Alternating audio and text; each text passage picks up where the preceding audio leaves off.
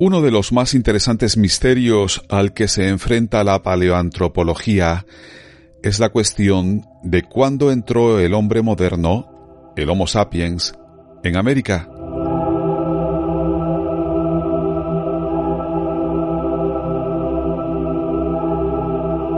A lo largo del siglo XX, reputados paleoantropólogos parecían tener muy claro cuándo se produjo ese evento.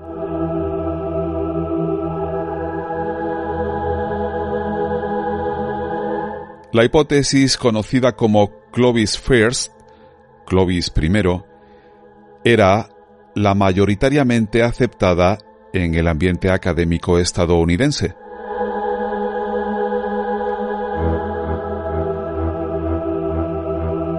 Esta hipótesis, Clovis First, sostenía que los primeros pobladores americanos fueron los integrantes de la cultura Clovis, que no habrían llegado a América antes de 13.500 años antes del presente.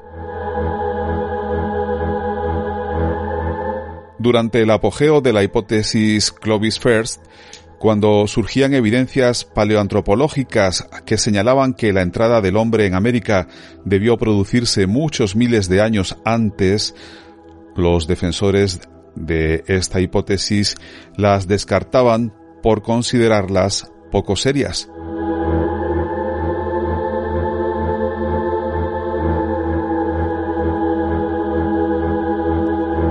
Sin embargo, poco a poco han ido produciéndose hallazgos de fósiles y restos manufacturados cuyas impecables dataciones han hecho saltar por los aires lo que durante tanto tiempo parecía ser inamovible.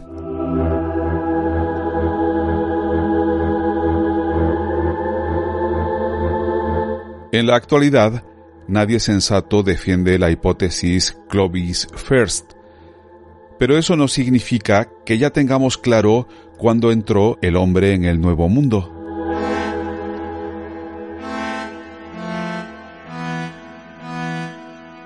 Todo lo contrario.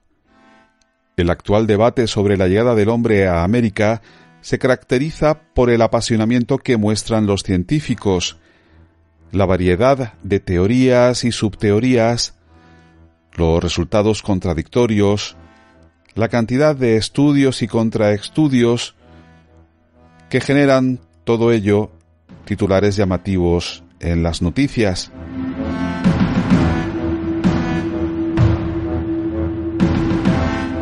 Para el público en general se trata de un cuadro de gran confusión,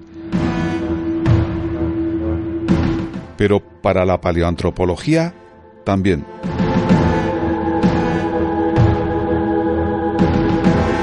La datación de la llegada del hombre a las Américas no está resuelta.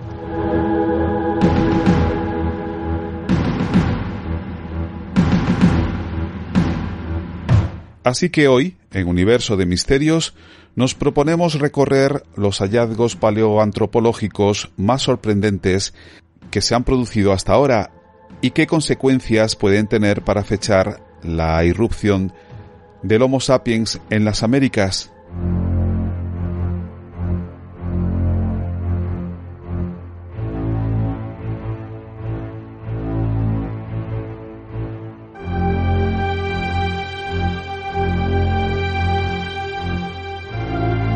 Estás entrando en un universo de misterios.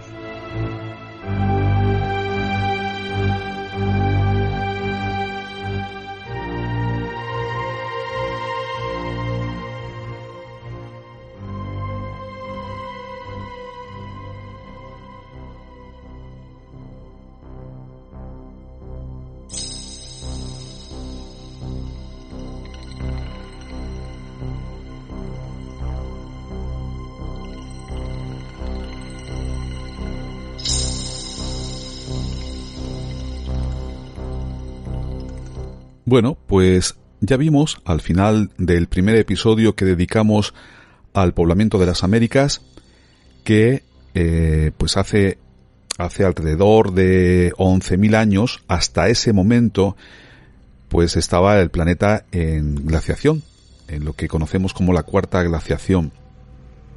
Eso produjo que todo el norte de Norteamérica, valga la redundancia, tener en cuenta que Norteamérica empieza en México, incluido. México ya es Norteamérica. Bueno, pues el norte de Norteamérica, lo que hoy día constituye Canadá, pues estaba cubierto por una extensa banquisa helada, lo que se conoce como placa de hielo laurentiana y que era, bueno, pues ahí podéis imaginaros, llegaba prácticamente hasta la región de los Grandes Lagos, incluso un poquito más al sur, y de ahí hasta el Polo Norte.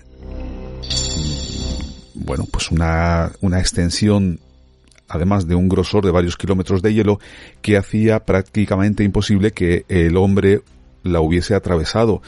De manera que se piensa que si el hombre entró por el norte a América, lo hizo a través de Bering y luego utilizando un corredor libre de hielos, y esto es una hipótesis que se llama así, la hipótesis del corredor libre de hielos, que se produjo justo al final de la última glaciación entre esta banquisa helada y el mar. Y luego, pues un poco más abajo, un poco más hacia el sur, ya eh, utilizando los valles del río Yukon luego la parte este de las rocosas y el valle del río Mackenzie, ¿no?